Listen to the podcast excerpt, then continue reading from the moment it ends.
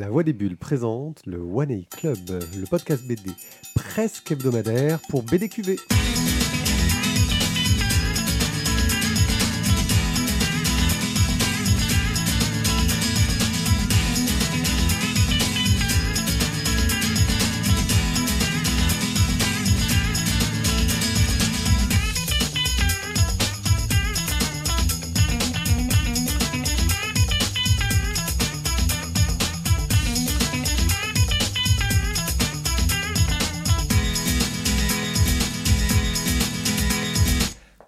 Bienvenue au One A Club. Je suis One A Pied, votre euh, animateur qui va vous guider tout au long de cette découverte de bande dessinée et tout au long de cette année si vous nous rejoignez et que vous découvrez notre émission.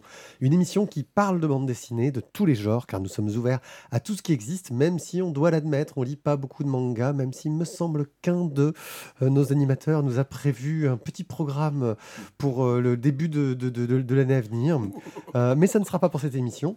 Pour rappeler un petit peu, si vous nous découvrez, comment ça fonctionne, nous sommes à chaque fois quatre chroniqueurs. Nous avons chacun choisi une BD qu'au moins deux d'entre nous ont lue euh, et nous donnons notre avis. Et si toutes les personnes qui ont lu la BD l'ont adorée, cette BD a un coup de cœur. Sachant que les coups de cœur sont des choses rares et fortement appréciées, qui amènent souvent des débats, euh, des sortes de haine interne, euh, une sorte de diffusion de mauvaise foi, parce que c'est aussi notre marque de signature. Euh, nous sommes les champions dans ce domaine. Et pour m'accompagner aujourd'hui, nous avons pour commencer Guillaume. Salut Guillaume, de quoi tu nous parles aujourd'hui? Aujourd'hui, je vous parle d'Alice au pays des cryptos et du fait qu'il va falloir changer les règles parce qu'il a déjà prévu de coller des étoiles sur les prochains mangas. Oh là Donc là il là faut là. que tout le monde ait tout lu. Voilà, j'insiste, hein, je vais faire le dictateur à la place du dictateur. La prochaine fois, tout le monde a tout lu. Euh, Oui, oui, je l'aurais lu. oui, je l'aurais lu. En ce qui me concerne, je vous parlerai de Replay de Jordan Mechner. On enchaînera avec Thio. De quoi tu vas nous parler, Thio? Prima Spacia. Un tome 1 euh, et un autre tome 1, ce sera pour Tizak. Ce sera Crénon Baudelaire. On va partir un petit peu côté littérature. Hmm, vous voyez, on, on est sur plein de genres. Et tu finiras tout ça en nous parlant euh, bah, bah, de manga. Tu vois, il, il- d'adaptation de manga, il est anti-manga. Euh, et il commence l'année en nous parlant d'adaptation de manga. Ah, bravo, bravo, chapeau. Tu l'avais pas vu venir Euh, celui-là. Tu l'as vu Si, si, hein, je lis les, euh, je lis les, les- conducteurs et tout aussi. Ça, c'est dans, le conducteur. vu. Ça, c'est dans le conducteur depuis peut-être 2-3 heures. Oui, oui, non mais ça va. ok. Eh ben, on, peut. on peut tout de suite commencer. Alors, euh, nous allons commencer en parlant de donc Alice au pays des cryptos de Daniel Villa Montero au scénario et de Nicolas Ballas au dessin et la couleur aux éditions du Faubourg pour 20 euros ou 0,00049 bitcoin. Je t'écoute.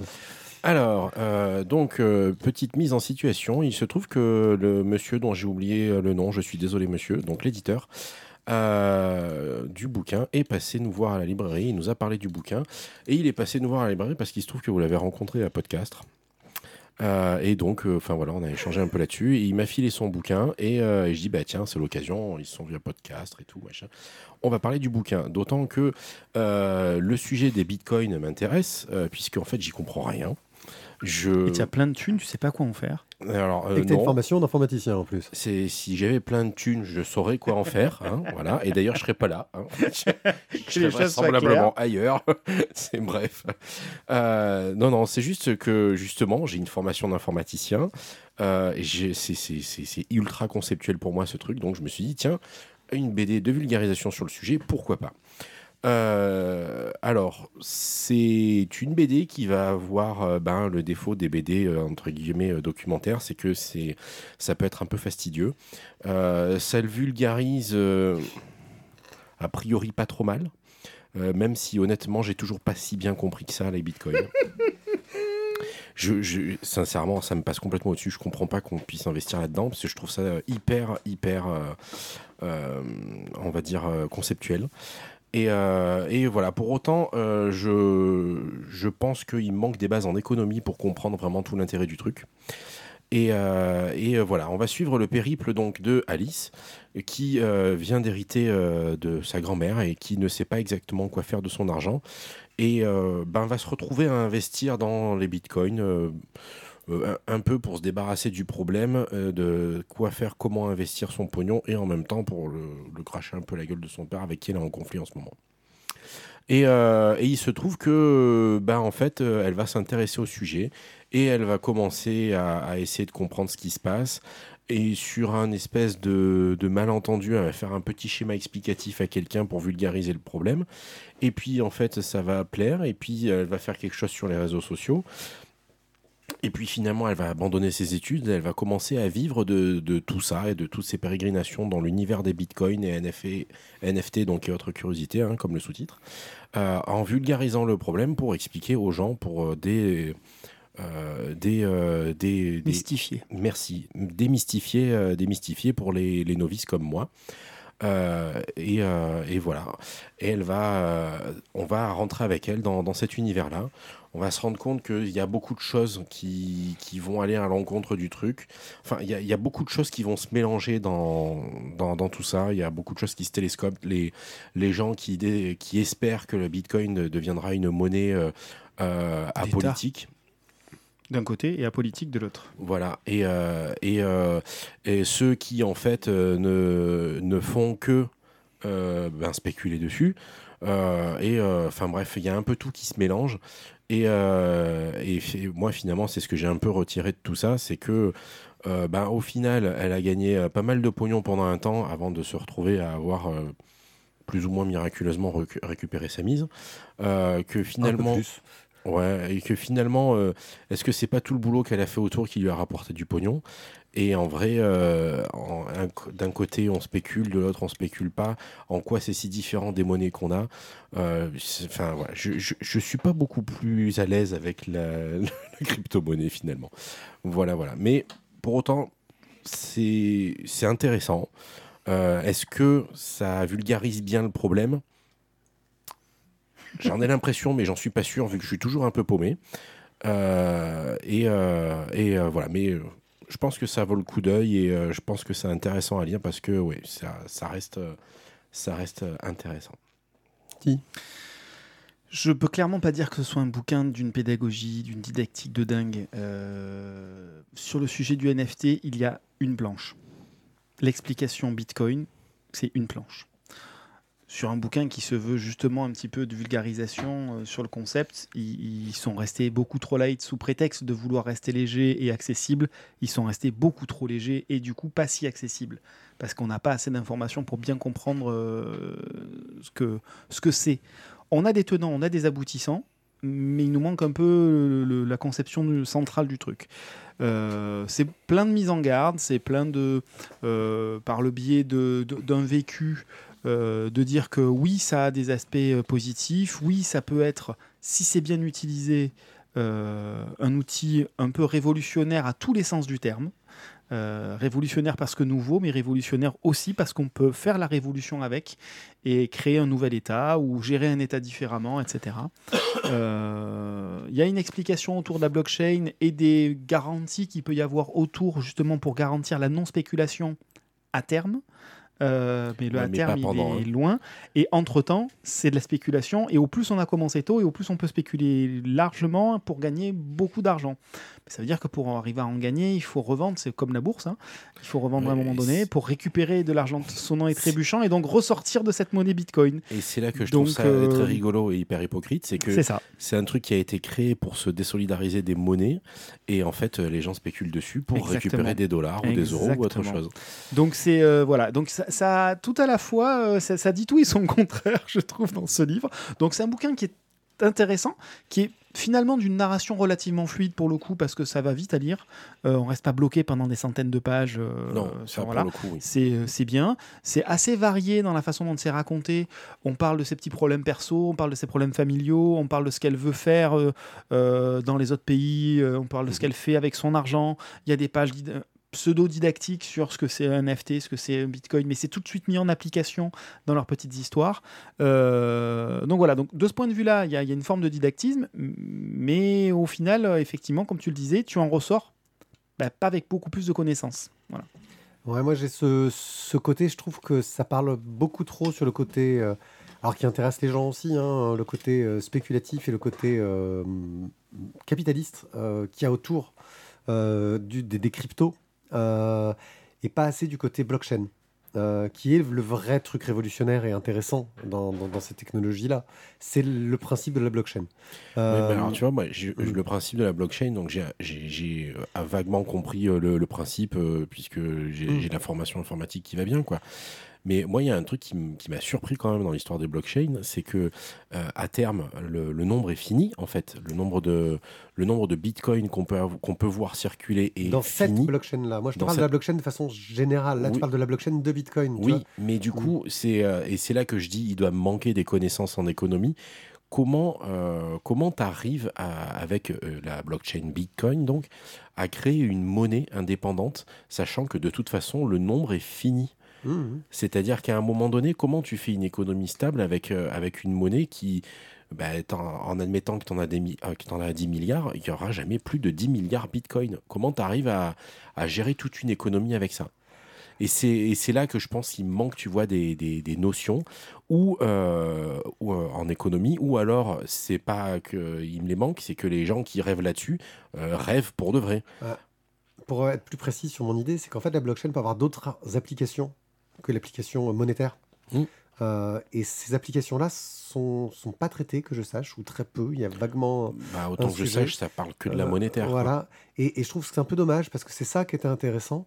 Euh, et même si je trouve l'angle d'approche de la jeune fille en difficulté avec ses parents qui sont avec ce modèle un peu à l'ancienne du père râleur et de la mère protectrice euh, qui est un peu cliché sur les bords et qui va euh, partir à l'étranger pour essayer de se faire une nouvelle vie et qui va euh, enfin il y a une histoire qui, se suit et qui est pas trop mal écrite je trouve voilà qu'il y a ce côté qui est Enfin, on sent que même si l'auteur met plein de, de, gar- de garde-fous là-dessus, que lui, il y croit, quoi. Lui, il y croit à donf euh, dans cette monnaie. Euh, J'ai plus de mal, moi, dans cette monnaie, mais euh, il y a eu des tonnes d'idées d'applications, justement, pour du suivi de données, pour redonner plus que l'argent, mais aussi l'information. Euh, on a vraiment Oui. un réseau décentralisé, on a quelque chose qui, sur des usages euh, de, de blockchain, justement, serait intéressant. Et pour expliquer euh, le Bitcoin, je te recommande, si tu l'as pas vu, il y a une superbe série documentaire d'Arte qui s'appelle Le Mystère Satoshi, qui s'intéresse au créateur des Bitcoin qu'on ne connaît pas. On ne sait pas qui c'est. Plein de gens ont dit qu'ils étaient lui-même, mais voilà. Et qui prend ce point de vue-là pour expliquer ça et qui va en plus, euh, c'est ça que je trouve assez intéressant, chercher euh, les origines euh, culturelles autour du mouvement qu'a mené le Bitcoin et qui est super intéressant à ce niveau-là. On se rapproche un peu des idées, les cypherpunk. Voilà, si tu veux avoir une idée, tu as des mots qui, qui- qui font parler, que j'avais trouvé vachement intéressant. Et voilà, moi je sais que sur ce bouquin-là, je trouve que c'est un peu trop. ouais, ça brosse un portrait un peu trop propre des, des, des bitcoins. Oui. T'as l'impression que ça veut les, les rendre un peu trop. Ouais, ils disent oui, c'est risqué, mais bon, hein, c'est un peu comme la bourse en fait. Ouais, mais quand même. Enfin, je- Mm, Ouais, ouais. enfin, moi, je trouve ça. De toute façon, déjà à la base, je suis pas sûr, je suis pas pour le principe de la bourse, donc. euh, Mais, euh, mais enfin, je sais pas. je- après, je trouve qu'il y a, il y a quand même le- ce passage où, euh, euh, trop sûre d'elle, elle mise sur une, une, un- un- une mauvaise bloc- blockchain, euh, où elle se bouffe les, les coucougnettes, si vous voulez bien me passer l'expression. Euh, et enfin, bon, ça, ça reste euh, re- relativement honnête. euh, même si effectivement, euh, en voulant le, le- le vulgariser, ça le rend peut-être un peu moins effrayant. Et, euh, et pour autant, je te dis, moi, ça m'a pas vraiment rassuré parce qu'en fait, je, je sors pas de là en ayant mieux compris. Et ce que j'ai compris en plus, arrête pas de, de- de me conforter dans l'idée que je comprends pas comment on peut faire une monnaie stable à partir de ça. Voilà. Ok, donc c'était Alice au pays des cryptos de Daniel Villa Montero au scénario, Nicolas Ballas au dessin à la couleur, aux éditions du Faubourg pour 20 euros. En tout cas, ça fait se poser des questions. Ça reste un bouquin euh, pédagogique, mais je pense qu'il faut prendre un peu du recul sur le, sur, sur- sur- sur le fond. Bah, c'est ça. Ouais. Faut, euh, faut faire d'autres choses en plus de celui-là, quoi. Mais t'as un pays Bitcoin. Ils en parlent, ouais, c'est le. Le Venezuela, ouais, pas le mais, Venezuela. mais ils sont revenus, hein, ils en sont revenus. Non, ça. Ah non, non, Ouais. non, non, ils y sont toujours. Ah ouais Bon, Enfin, je- bon, enfin, après. Vas-y. Replay de Jordan Mechner chez Delcourt pour 29,95€. Euh, Replay, alors Jordan Mechner, vous en avez sans doute euh, entendu parler, c'est le, le créateur de Prince of Persia. Et juste avant ça, Karateka, dans les encore plus vieux jeux. Salvador. Donc, ouais. Euh, D'accord, ils sont encore, Salvador Ils sont toujours. Ils sont toujours. Donc, euh, et qui, en gros, au niveau de sa, euh, bah, c'est un peu un ponte de, de l'histoire du jeu vidéo, quoi.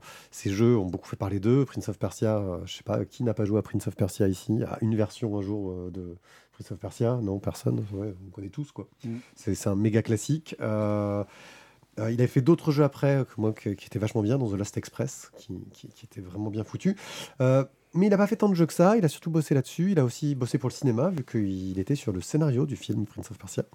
Euh, et, euh, et que euh, fait aussi de la bande dessinée, parce qu'il est scénariste sur euh, plusieurs bandes dessinées de fiction. Là, il est parti sur une, de, l'autobiographie, mais qui va aussi s'intéresser à, trois générations de sa famille. Tout d'abord, ça va s'intéresser à, à son euh, comment, arrière-grand-père, qui euh, a connu le front russe, la Première Guerre mondiale, euh, et qui a dû fuir son pays comment, pour, pour l'Amérique. Puis ça parle ensuite comment, de, son père, qui lui s'est retrouvé réfugié dans la France occupée en 40. Euh, et puis ça parle de lui qui se retrouve à devoir quitter les Amériques pour aller vivre en France. il est à Montpellier en ce moment. euh, voilà. Euh, et il essaye de, raconter ses histoires en simultané, de relier ça à son quotidien et à sa vie, au changement qu'il y a dans sa vie. Euh, et de ces difficultés, même si bien sûr il ne, compare pas les difficultés qu'ont rencontrées ses ancêtres aux siennes, qui, sont tout autres, mais de ce que c'est que bah, de, de devoir recommencer en fait, devoir repartir un peu, totalement de zéro, mais plus ou moins de zéro en tout cas pour refaire sa vie. Euh, et c'est une histoire qui est plutôt intéressante parce que euh, je trouve qu'il arrive à bien mêler euh, ces trois points. Graphiquement, il a un style très très simple, une ligne très très très très simpliste, on va dire, un peu dans la ligne claire, qui va tout à fait dans le côté autobiographique à l'européenne. Il s'amuse à jouer sur trois teintes de couleurs pour montrer les trois époques, donc un, procédé un petit peu standard, quoi. euh, mais franchement, euh, moi j'ai euh, j'ai trouvé que c'était intéressant, surtout que voilà, comment est-ce que tu arrives à mêler cette histoire du, du- gars qui est connu après la Guerre mondiale, de l'autre qui était gamin pendant la comment qui était gamin pendant l'occupation en France, et de celui qui est un- il raconte comment il a créé ses, ses- ses pr- ses- ses premiers jeux, comment il en est venu à là. Euh, bah, comment est-ce que tu arrives à faire des liens entre ces trois histoires-là? Euh, Et étonnamment, bah, je trouve que ça marche plutôt pas mal. Euh, C'était pour moi un, très beau livre qui arrivait justement à mêler euh, euh, l'histoire, euh, la, la grande histoire, entre guillemets, euh, avec cette petite histoire qu'on pourrait dire, parce que l'histoire du jeu vidéo est encore considérée, je dirais, comme de la petite histoire. Euh, et j'ai vraiment beaucoup aimé. Euh, Thio. Euh, C'était plaisant. Euh, C'était un peu long, à mon avis. Ouais. Euh, après, j'ai. re- enfin, le choix, si tu veux, de, de, de, de- de- l'histoire, en fait, moi j'ai trouvé un écho avec, euh, avec Mouse. Et, Ouais. euh, et du coup, le, le- là où Mouse avait fait un parti pris, justement, avec, euh, bah, avec justement le, le- le fait de représenter les. Les, comment s'appelle les, les, les juifs et les, euh, et les nazis avec des, des, des animaux, il y avait un parti pris, quoi. Là, on est, c'est très, je sais pas trop le terme, c'est très classique, quoi. En fait, on, on suit l'histoire de toute sa famille. Euh, c'est bien, mais c'est pas non plus euh, transcendant parce que finalement le, ça, voilà, ça m'a pas, ça m'a pas autant emballé qu'un mouse. Voilà. Mhm. Après, euh, après le, le- le- récit est intéressant. Je, je trouve que c'est euh, le, le- le passage sur, euh, sur Pessa, euh, sur la Pâque juive. Je trouve ça très drôle. Oui. Du coup, c'est finalement c'est la, la- presque la fin du bouquin. Enfin, pas la fin du tout même. Il y a encore quand même, je pense, une, Ouais. bonne, centaine de pages après ça, de toute façon. Euh, mais, euh, mais ça fait un lien entre toutes les, tous les lieux où, ils ont, où sa famille a vécu. Parce que l'air de rien, en fait, euh, tout- enfin, la famille de Mechner, ils ont fait, ils ont fait le monde entier, quoi. Ils ont fait, non, peut-être pas l'Asie et pas l'Afrique. Ouais, c'est ça. Ouais. C'est déjà pas mal. C'est déjà pas mal quand même. Euh, C'était un- une proposition qui sort un peu des, éléments classiques, euh, dans le sens où euh, ça mêle quand même quatre générations, ça mêle de l'historique, on va dire, de la guerre, du nazisme, de la déportation, des petites histoires de famille, les prémices des jeux vidéo, un jeu vidéo quand même ultra culte qui a donné naissance au film, au machin, etc. Bref, c'est et donc il y a aussi les jeux vidéo en France. C'est quand même euh, un élément euh, notable, on va dire, qui apparaît pas forcément partout.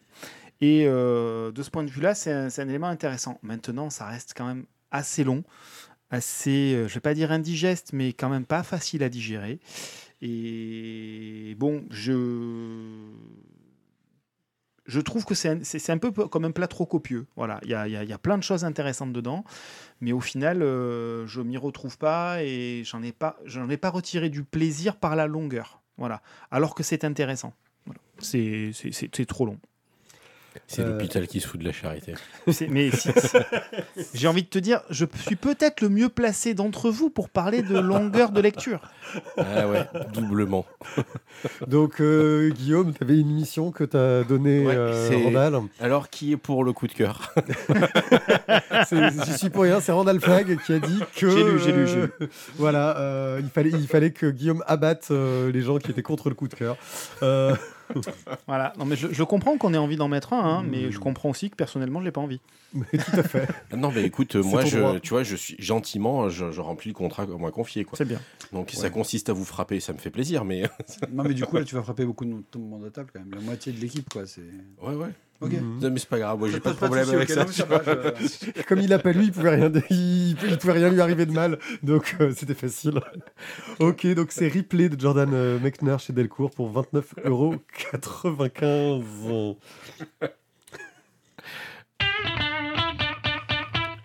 Euh, si vous voulez que, que, que- que l'on survive, il faut nous donner des sous pour faire un contre-contrat pour que Guillaume n'abatte pas les autres euh, chroniqueurs.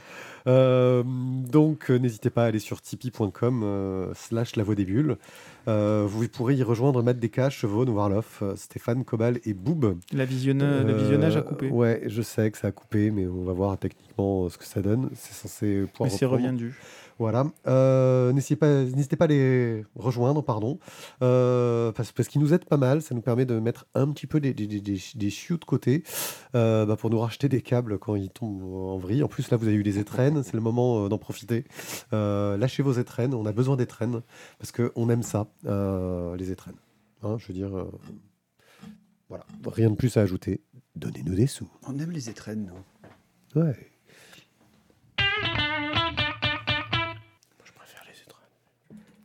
Prima Spatial, tome 1 de Denis Pierre Filippi au scénario, Silvio Camboni au dessin et Francesco Segala euh, à la couleur, au canon de parenté, je suppose, chez Vendouest pour 14,95€. Et de quoi que ça nous parle? Eh ben en fait, on va suivre l'histoire de Alba, une jeune fille de 17 ans qui vit euh, bah, sur une sorte de d'astéroïde euh, parc sécurisé, ultra sécurisé, et elle va se faire enlever. et on va se retrouver du coup ensuite à, à suivre les aventures d'un groupe de chasseurs de baleines spatiales, des créatures stellaires, on n'en sait pas encore plus.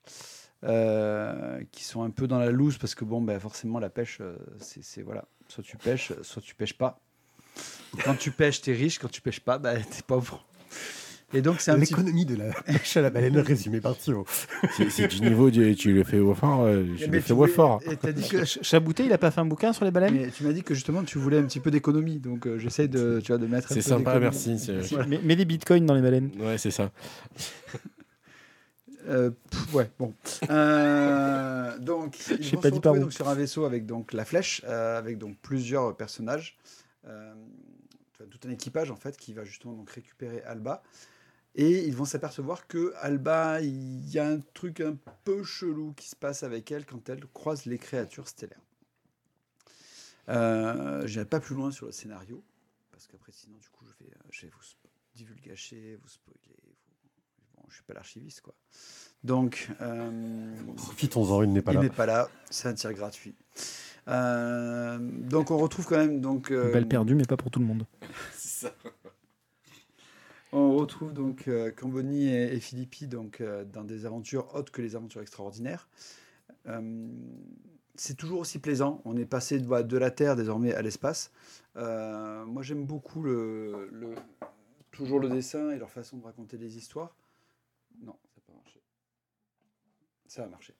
Euh, leur façon de raconter des histoires. C'est un premier tome qui est euh, bah, agréable au regard, qui est euh, plein de euh, d'une petite science-fiction sympa.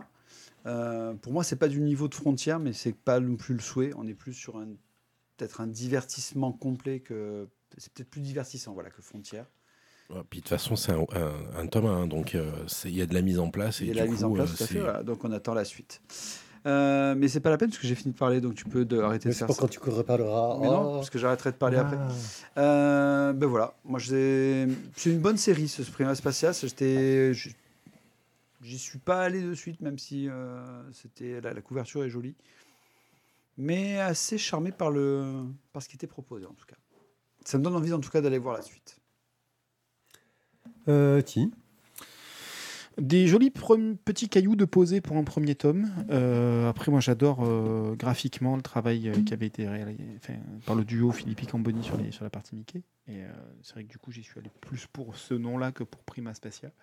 Et au final, il y a plein de, de jolis petits cailloux de poser, de bonnes petites choses pour la suite. Il y a du mystère potentiel qui est intéressant, et notamment dans dans le, background de, certains personnages. Donc euh, voilà, ça présume de quelque chose de, quelque chose de sympa pour la suite. Maintenant, ça reste qu'un premier tome pour l'instant. On va pas non plus en faire des caisses euh, tout de suite. Ben voilà, pas mieux. C'est un premier tome. Ça les, les, défauts qu'on a dans certains premiers tomes où il y a tout un tas de choses à mettre en place, donc parfois des lenteurs. Euh, pour autant, voilà, c'est suffisamment bien fait pour, pour qu'on ait vraiment envie d'en apprendre plus sur ces personnages, quoi, savoir euh, ce qui va se passer, euh, euh, pourquoi, pourquoi elle, a, été enlevée, parce qu'il semblerait que ce soit pas aussi évident que c'est juste la fille du consul ou de je sais plus trop quel titre il a. Euh, bref, c'est C'est même, trouve- même le président du, du truc Je- intergalactique, je sais plus quoi là. Euh, je, je- voilà, je trouve ça bien parce qu'ils ont, ils ont posé, euh, ils ont posé des bases, ils ont posé des tiroirs, ils ont commencé à ouvrir ceux qui vont bien pour euh, titiller la curiosité, donner envie de lire la suite. Après, bah, c'est dommage, il y a quand même certains écueils des premiers tomes, à savoir que des fois c'est quand, c'est un peu, euh, alors lourd c'est trop fort, mais euh, enfin, on, on sent que bah là, euh, peut-être qu'on aurait aimé faire un peu d'action, mais non, il faut se poser pour mettre les informations. Donc euh, voilà. Et après, bah voilà, euh, je suis un gros, gros, gros fan du, du travail, euh, du travail graphique Ah de ces auteurs. Et la couleur aussi. ouais. Moi, je, je m'éclate juste à les regarder, quoi. C'est ça. Ouais, c'est- c'est c'est super joli. Je, je rejoindrai un peu ce côté écueil de premier tome avec. Moi, j'ai une certaine crainte. C'est que je sens se faufiler certains clichés. C'est-à-dire qu'il y a des pistes qui ont été lancées qui, qui- qui sentent un peu le cliché. J'espère qu'ils sauront les contourner dans la suite. Euh, Ou les de. utiliser comme il Ouais, faut. oui, c'est comme il faut. Non, tu vois l'histoire de l'oncle euh, rebelle, euh, machin chose. Oui. Bon, euh, voilà, c'est. Il y a un côté qui. qui- qui- C'est pas du tout traité pour le moment. J'espère qu'ils vont réussir à l'utiliser comme il faut, justement, de façon un petit peu. pas, pas, tant- enfin, pas classique, quoi, pas cliché. Euh, mais graphiquement, ça déchire. euh, euh, voilà, et on va dire c'est un premier tome, mais c'est surtout un premier tome en 46 planches, ouais, un peu plus, je crois, il y en a une cinquantaine. Ce qui fait qu'il n'y a pas beaucoup de place pour raconter les choses. Et puis en plus, ouais, il y a un truc sur lequel j'ai un peu encore du mal sur ce genre d'histoire, c'est euh, ce côté de, l'héroïne euh, qui, a un truc particulier qui fait qu'elle n'est pas comme les autres. Peut-être serait-elle l'élu, sait-on jamais. Tu vois, il y a un peu ce côté-là qui, euh, bah, qui est encore dans, les clichés. Maintenant, si c'est bien raconté, que ça nous fait une belle histoire derrière, c'est ce que j'attends. Mais je suis un peu frileux là. Tu vois, moi, j'ai tendance à être un peu frileux après ce, tome 1. Euh, je sais que je dirais le tome 2 parce que tu vas nous le passer. Euh, et j'espère vraiment que le tome 2 va, va, va calmer ma frilosité. faut se réchauffer. Hein. Ouais, c'est ça. Si t'es frileux, faut te réchauffer. hein. Je vois que ça. Prima Spatial, tome 1 de Denis-Pierre Filippi, Silvio Camboni, Francesco Segala chez Vendouest pour 14,95€. Crénon Baudelaire, euh, le numéro 1 par Dominique Etino Gelli au scénario, au dessin à la couleur. J'ai pas réussi à savoir qui avait fait quoi exactement dans les deux. Euh, c'est d'après Jean chez Futuropolis pour 24,90€. Bah, moi aussi, c'est un premier tome, mais il fait pas 40 pages, il en fait 160. Donc forcément, il y a un petit peu plus de choses dedans. n'est-ce pas? Euh, Donc Donc, comment il se la pète. mes premiers t'as tomes vu comment il nous prend de haut, comment il nous regarde, Ah. comment il se la raconte, alors qu'il a même pas écrit une lettre. Alors, moi, je t'explique. Moi, je t'explique. Tu vois, sur, sur, sur- sur le bouquin, il y a marqué Baudelaire, il y a marqué Gentelet et il y a même marqué France Inter. Ah, s'il y a écrit France Inter, ça change Voilà. tout. Moi, j'ai envie de te dire. Bon, je pourrais dire Futuropolis aussi, mais bon. Après, voilà. Je pense que ça pose tu aussi un commencer cadre. par là en fait. Mais c'est ça. Mais je commence par là. Non, par Mais, euh, Futuro, je veux Ah, dire. mais, ap- mais après, tu vas dire qu'on t'a coupé. Je mais, me en même seul. temps, tu nous insultes et tout. Tu veux Bah, pas qu'on te- comme ça. Ok, d'accord. Donc maintenant, sans me couper, euh, Deuxième couche. Deuxième couche, ouais. donc Vise Crénon Baudelaire, C'est son point faible. le premier tome, ah, c'est de l'autre côté pour lui. Euh, le premier tome s'appelle Jeanne. Et je ne parlerai pas beaucoup de Jeanne, en fait. Je vous laisserai. Non, tu, tu me laisses tranquille. Euh, je ne vais pas beaucoup parler de Jeanne. euh, je vous laisserai découvrir tout ça. Donc, c'est une fresque en trois tomes. Euh, c'est une adaptation qui a été initiée par Jean Telet et qui fait la part belle à, à l'image. Déjà, dans un premier temps, à l'imaginaire, aux couleurs. Dans ces trois tomes, eh bien, on va s'attarder sur les grandes périodes de la vie de Baudelaire, qui est sublimé, qui sont enlu- enluminés de peintures expressionnistes et euh, des grands poèmes de, de Baudelaire, donc qui, viennent un petit peu euh, parsemer un petit peu tout ça. Euh, Tellet montre un homme qui travaillait ses vers sans relâche, qui voulait réunir dans une même musique l'ignoble et le sublime, bien réussi, et euh, qui a changé à jamais avec les fleurs du mal la poésie française. Quand même son œuvre majeure, et c'est de ça dont il est, il est aussi sujet dans ce, dans ce bouquin. Alors on commence, on est à la sortie de l'église, à Namur. Et Baudelaire fait une mauvaise chute, une très mauvaise chute, euh, qui le fait lâcher ce, juron, crénon, donc qui veut dire sacré nom de Dieu, hein, en version complète. Euh, et il ne dira plus jamais rien d'autre. Donc là, le début, c'est la fin. Nous sommes en 1867, il ne lui reste que très peu de temps à vivre. Enfant, il ne se sent heureux que dans les jupes de sa maman, à tel point que lors du décès de son papa, eh bien, il est content. Voilà, il s'en réjouit parce qu'il se dit que désormais, ben, la femme de sa vie ne sera plus qu'à lui et à personne d'autre. C'est une vision un petit peu enfantine de la chose, bien évidemment. Son bonheur sera de courte durée, puisque quelques mois plus tard, euh, sa maman épouse le chef de bataillon Jacques Opic, euh, qui, en tant que bon militaire, va pas vraiment s'accorder des frasques de, de Baudelaire. Et donc, il entend faire son éducation. Il commence par l'envoyer au lycée Louis le Grand. Bien sûr, il s'en fait renvoyer avec euh, joie et plaisir euh, assez rapidement.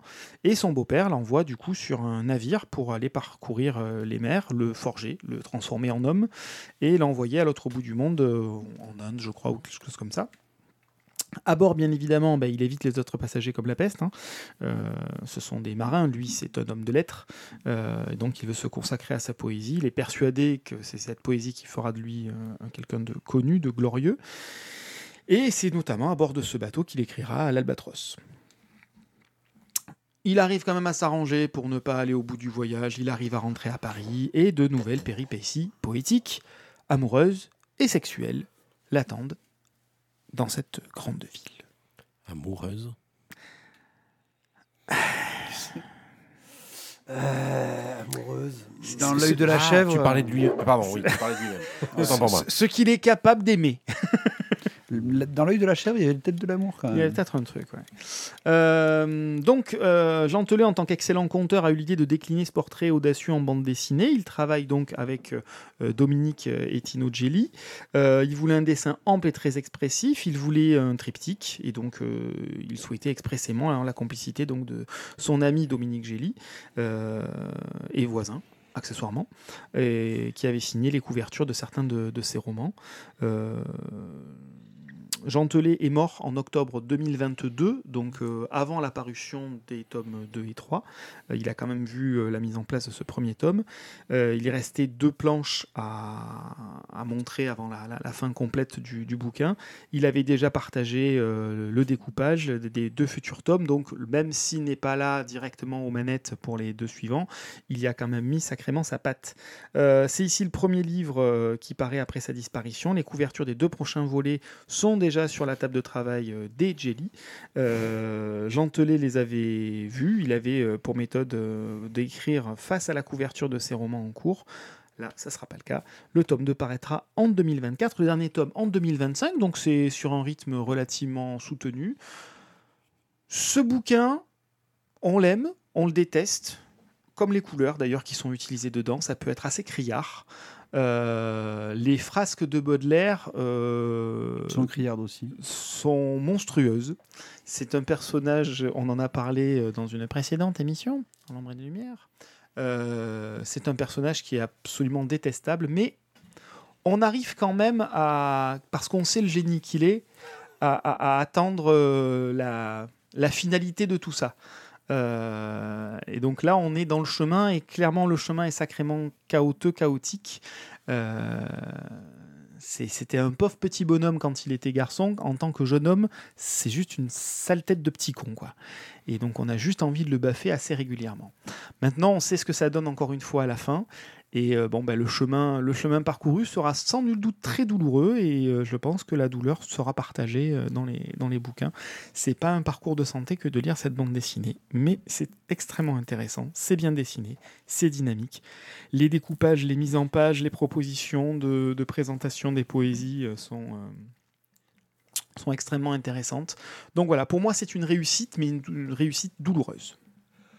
Ouais, ouais moi c'est mes- c'est c'est pareil, c'est le bouquin, je, je je saurais pas le conseiller en fait, parce que j'ai été pris euh, pendant toute la lecture entre l'envie euh, de savoir, euh, cette curiosité euh, un peu malsaine je trouve même presque, euh, et cette envie de, de, de, de, fermer le bouquin et de le, le mettre de côté pour te le rendre le plus vite possible.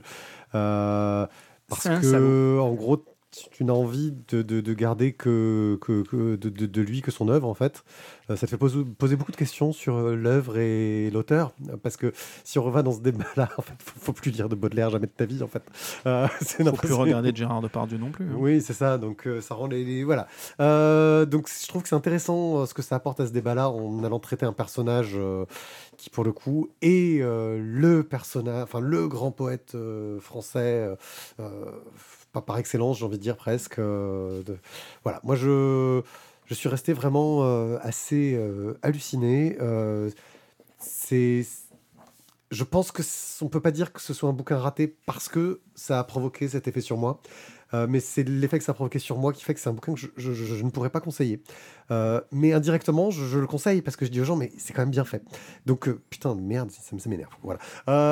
Alors, je, rajouterai simplement que le, c'est l'adaptation du roman de Jean Telet. Oui, oui. et que tout gentelé qu'il était, euh, son roman n'a pas forcément fait l'unanimité non plus, parce que justement il décriait, ou en tout cas il présentait Baudelaire euh, sous son jour le moins gracieux, ou en tout cas peut-être le plus cru et le plus naturel.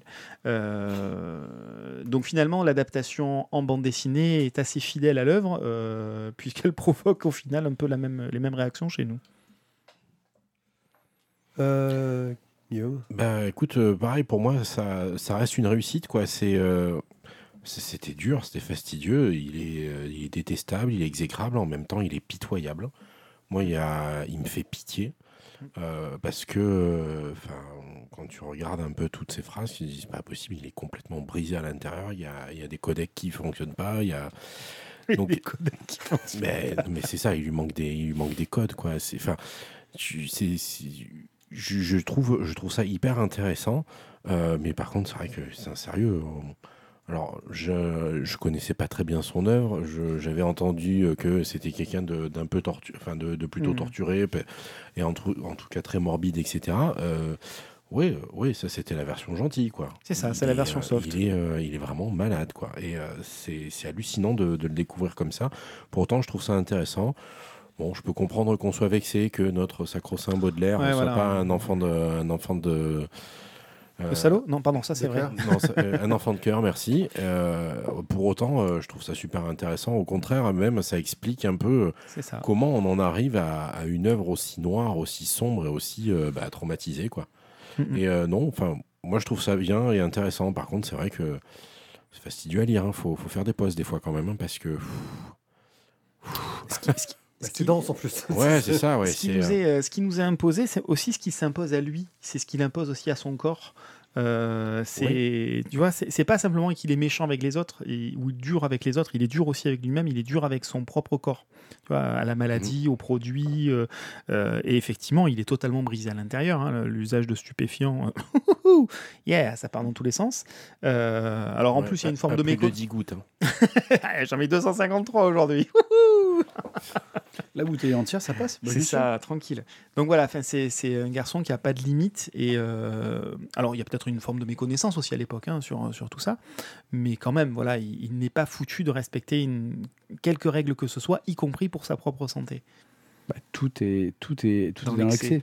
C'est Voilà. un excès. Son en- dépucelage. Enfin, euh, il est dans l'excès dans sa relation aux autres, qui doit être exclusive et euh, que dans le sens que lui a envie de choisir. Il est dans l'excès dans l'alcool, il est dans l'excès dans tous les, les plaisirs de la vie. Euh, ouais. Ouais, non, en fait, je trouve c'est un éclairage intéressant sur un, personnage euh, torturé et, euh, et aussi un petit peu qui torture aussi finalement son entourage et la société qui l'entoure. Donc, Après, sans excès, est-ce qu'il aurait réussi à avoir une œuvre comme celle-là? Voilà, c'est le principe de l'artiste où tu ouais, te non, poses des questions. question. sur- pour arriver au bout de la démarche, au bout de le- de l'être, ben, il faut, faut en souffrir pour arriver à sortir quelque chose. Voilà, trouve que le bleu n'est pas une couleur chaude pour lui? Euh, Ah, le bleu des cheveux, clairement. ouais. Bah, C'est-à-dire, là, placé où ça allait, je peux te garantir que ça devait être chaud. Mais bon, après. euh, hmm. Ok. Non, je l'ai pas dit. Euh, on l'a entendu. C'est au casque, ça, ça Oh, pardonne zut. pas. Oh là là. Euh, donc, euh, Crénon Baudelaire, une BD qu'on ne sait pas trop où placer, mais on le saura sans doute avec les tomes suivants. Sur une étagère Euh, en haut. Oui, en haut. Ouais, c'est c'est pas pas pour- alors, pas à la portée voilà. des enfants. hein. Genre Les enfants, est-ce pas- que vous voulez connaître ce grand poète qui était Baudelaire? Alors pas même, même en collège, je pense que tu le mets pas euh, Non, ouais. Non, non. au CDI non plus. Voilà, Evelyne, si nous écoute. Euh, Éventuellement un lycée et encore. hein. Oui, c'est ça. Jean Telet, il était quelqu'un de très bien. Baudelaire a fait des très jolis poèmes, mais pas ce bouquin pour le collège. Euh, Bah, Charlie Neuf aussi. ouais. Un œil sûr. Plutôt. Et pas le chien de Mickey. L'ami. Euh, oui, pardon, je, oh, je confonds toujours. Euh, plutôt donc une adaptation euh, par Netflix d'un manga de Naoki Urasawa. Tu l'avais lu? Tu l'avais pas lu Ah, ça va donner un éclairage Non, non. intéressant. Non, c'est du manga, je lis pas. Voilà. Bah, je t'écoute. Mais de toute façon, tu sais pas lire, donc. euh, Bah, j'ai jamais compris dans quel sens ça se prenait. alors. Euh, donc Pluto est un manga de Naoki Urasawa sous la direction de Makoto Tezuka, fils de Monsieur Tezuka, et assisté de Takashi Nagasaki. Bon, je donne toutes les infos comme ça c'est fait. Et donc euh, Osamu Tezuka, c'est son œuvre, c'est son bébé. Et Urasawa en a fait donc une, adaptation. Euh, ça a été prépublié entre 2003 et 2009 euh, dans la revue euh, Big Comic Original. Ça a été compilé ensuite en 8 volumes. Et donc, euh, comme par hasard, dans l'animé, on est aussi en 8 épisodes. Euh, une édition de luxe de 8 tomes est également sortie au Japon, comporte de nouvelles couvertures, différents bonus, gna gna gna gna. La version française est publiée aux éditions Kana dans son intégralité dans la collection Big Kana. Donc voilà, vous avez Et toutes les on a informations techniques. super. On a eu, euh, je crois qu'ils sont plus dispo, mais on a eu des super coffrets aussi. Ah Et ils reviennent régulièrement. Et vous pouvez écouter toute la toutes nos chroniques euh, sur cette bande dessinée dans plein de nos émissions. J'ai oublié les numéros. Donc cette, euh, cette série est une adaptation dans un style euh, alors plus polar, policier, thriller euh, de l'arc narratif qui s'intitulait Le robot le plus fort du monde, de manga sur le petit robot de Tezuka. Et Urasawa traite cette histoire sous l'angle d'un autre personnage gastro, on s'en extrait, de Gesicht, qui est un détective robot l'un des robots les plus forts du monde, qui enquête sur les meurtres liés à plusieurs robots et à certains êtres humains. Côté dessin animé, donc l'adaptation en animé avait été annoncée en 2017 au Festival d'animation d'Annecy. Après six longues années d'attente, la promesse n'est pas restée au fin fond d'un carton, comme ça peut souvent arriver. Et donc Netflix nous la propose depuis euh, la fin du mois d'octobre. Alors, au niveau du pitch, euh, nous sommes dans le monde futuriste de Tezuka. La société voit les êtres humains partager leur vie quotidienne avec des robots qui leur ressemblent vraiment très étrangement. Ces robots vivent, pensent, agissent, vont à l'école, font des enquêtes, sont secrétaires, chauffeurs de taxi, bref, ils ont une vraie vie. Et il y a même un code de loi qui régit la vie des robots, comme le fait qu'il est absolument interdit de tuer le moindre être humain. Bien sûr, ça arrive. Euh, L'inspecteur Gesicht d'Europol est un robot un peu fatigué, un peu au bout du rouleau, déprimé, euh, et qui se voit confier une nouvelle enquête, découvrir qui et pourquoi on assassine l'un après l'autre les robots les plus puissants de la planète. Euh, donc ça commence par euh, Mont Blanc, et puis on a, attends, j'ai oublié les, les noms des autres, des autres petits, petits camarades là qui, qui, qui se font des canilles au fur et à mesure. Bon bref, ce sont, euh, non. Euh, Ah, Hercule. Il y en a un avec un numéro aussi. Bref, ça me reviendra. Donc, toujours est-il que. Non, c'est- euh, Non, c'est pas elle. Euh, toujours est-il que les, les- ces, ces robots qui sont les robots les plus forts du monde ben, finissent quand même par se, par se faire dé- dézinguer, y compris Astro. Donc là, on est vraiment sur quand même euh, un vrai grand et beau mystère. Alors, on est toujours dans une forme d'onirisme. Il y a toujours un propos euh, sociologique, un propos sur l'avenir de l'homme, sur la place du robot et de l'homme. Est-ce que l'être humain est vraiment meilleur que l'homme? Est-ce que le robot peut mettre en danger les humains? Euh, Quel est l'avenir de la planète, l'écologie, etc. Donc, il y a énormément de, thématiques qui sont abordées dans tout ça. Euh, en dépit du fait que euh, le héros euh, n'est pas Astro, la présence de Gesicht, c'est vraiment, je trouve, un élément intéressant. Ça donne un, point de vue extérieur à l'univers complet de Tezuka. Et on se régale du traitement graphique, on se régale d'être dans un univers un petit peu connu, euh, mais pour autant, ça apporte une, une lumière, une présentation, une couleur qui sont radicalement différentes de ce que l'on connaît dans Astro ou de ce que l'on euh, retrouve dans. Ah ben voilà, forcément, le nom m'échappe. Euh, la BD qu'on lit en ce moment, qui est dans Team Phoenix. Voilà. Donc on est, on, on est dans une présentation qui est radicalement différente. 8, épisodes d'environ une heure à peu près, certains poil plus, certains poil moins. Euh, pas tous de la même qualité, ou en tout cas pas tous de la même densité, euh, mais sur 8 tomes, ça, on pardonne même quelques lenteurs. On n'est pas sur du 250 épisodes pour arriver au bout. Et donc au final, ça reste, euh, un excellent moment à passer.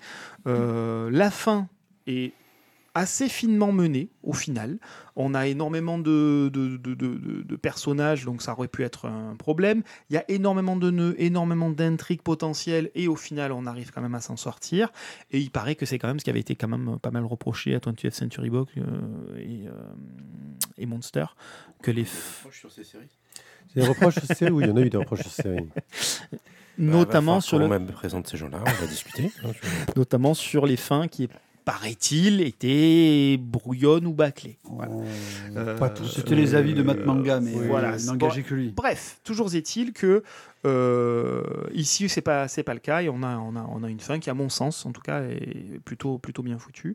Le dessin, l'animation, les doublages en français également sont de très bonne facture. En résumé, merci pour cette euh, diffusion et euh, il n'est pas même impossible que je me retape une en réalité troisième diffusion parce que parfois je me suis endormi comme à mon habitude dans la diffusion Tu donc je me suis les- refait une deuxième diffusion déjà donc euh, il y aura peut-être une troisième Tu pendant veux pas lire les vacances. mangas je les ai- et non Parce qu'ils sont bien. hein.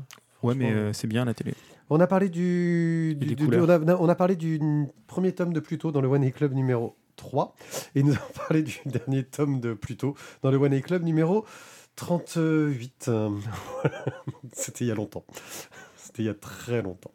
Euh, bah ouais, moi cette série me donnait pas mal envie et tu m'en donnes encore plus envie parce que si ça a réussi à te convaincre, c'est que quelque part c'était plutôt pas mal. Euh, et donc plutôt, donc vous pouvez retrouver sur Netflix. euh, moi en tout cas, ça, ça- ça me fait très très envie. Un œil sûr. Si j'appuie sur les mauvais boutons, ça donne de la merde. c'était pas maintenant Alors, refais Voilà. un œil sûr. On refait un euh, œil sur. Alors un œil sur quoi euh, Sur- Sur Dingo. Sur Dingo. Alors Dingo, euh, ce n'est pas le chien de Mickey, C'est- l'ami. C'est l'ami. Euh, C'est on a une série Netflix qui est en prévision pour 2037. Ah, c'est pas sur Disney Plus. Euh, Non, ils ont perdu les droits ils ont parce qu'ils perdu les droits revendus à Sony, euh, Disney qui les a euh, revendus ensuite à c'est ça. Paramount, qui en fait a fait un lien avec HBO. Là, c'est France 3. Et euh, ouais, Alpes ça va être une série live en fait sur Dingo. Ok. C'est Live, très un intéressant. live action Dingo, ça peut envoyer quand même. Live Ouais. action Mais Dingo. c'est C'est hein. c'est Depardieu qui va le jouer Ah non, alors un grand maigre avec des grandes oreilles, euh, le prince Charles était pris. Ouais, c'est ça. Il est un peu trop vieux. Ouais, ça peut être la fin Pas de Dingo. vois. sautillant, Merci. mais suffisamment teubé. Ah, il sautille quand même, euh, Prince Le Charles. hein. côté teubé marche. Hein. Ouais, Merci les amis de m'avoir supporté pendant ces trois enregistrements. Et ce, ce dernier enregistrement, il se fait tard. Nous, nous- nous sommes le 1er janvier si vous nous écoutez. euh, Je fais mais en, aussi. en- en fait, non. Euh, il va nous falloir euh, bah, nous, aller nous reposer. Nous avons été ravis euh, de- de- d'échanger Et oui, avec vous Randall, autour mal. Voilà. Et on... Il y en a- C'était il y en a plutôt- plein, il y en a plein. des- Oui, des des, blagues, on en a des tonnes, mais qu'est-ce que voilà. Euh, en tout cas, euh, on se trouve, retrouve très bientôt. N'hésitez pas à nous suivre sur lavoidesbulles.fr, sur les réseaux sociaux. Je suis La Voix des Bulles ou Pied euh, pour avoir des news sur tout ce qui va sortir. Thio, c'est la Mieux- galerie de mieux Mathieu vaut- sur mieux- Instagram. Mieux vaut voir plus tôt tard que plus voir trop tôt. Voilà. Hein. Si euh, y- on l'aime bien, si vous voulez de ses nouvelles, vous nous demandez, on vous en donne. Vous m'envoyez Euh, un pigeon voilà. Euh, et Guillaume, vous allez à la Alors, Bédérie si- à Aix-en-Provence. Si Parce possible, que vous avez des étrennes et qu'il faut les dépenser. Hein Oui, venez dépenser vos étrennes. Voilà. Vous avez des échanger aussi. non, venez dépenser vos étrennes. ciao, ciao, merci à tous, une bonne année à tout le monde et on se retrouve très bientôt pour une Bonne nouvelle année. émission. Bonne année À bientôt en 2024. Euh,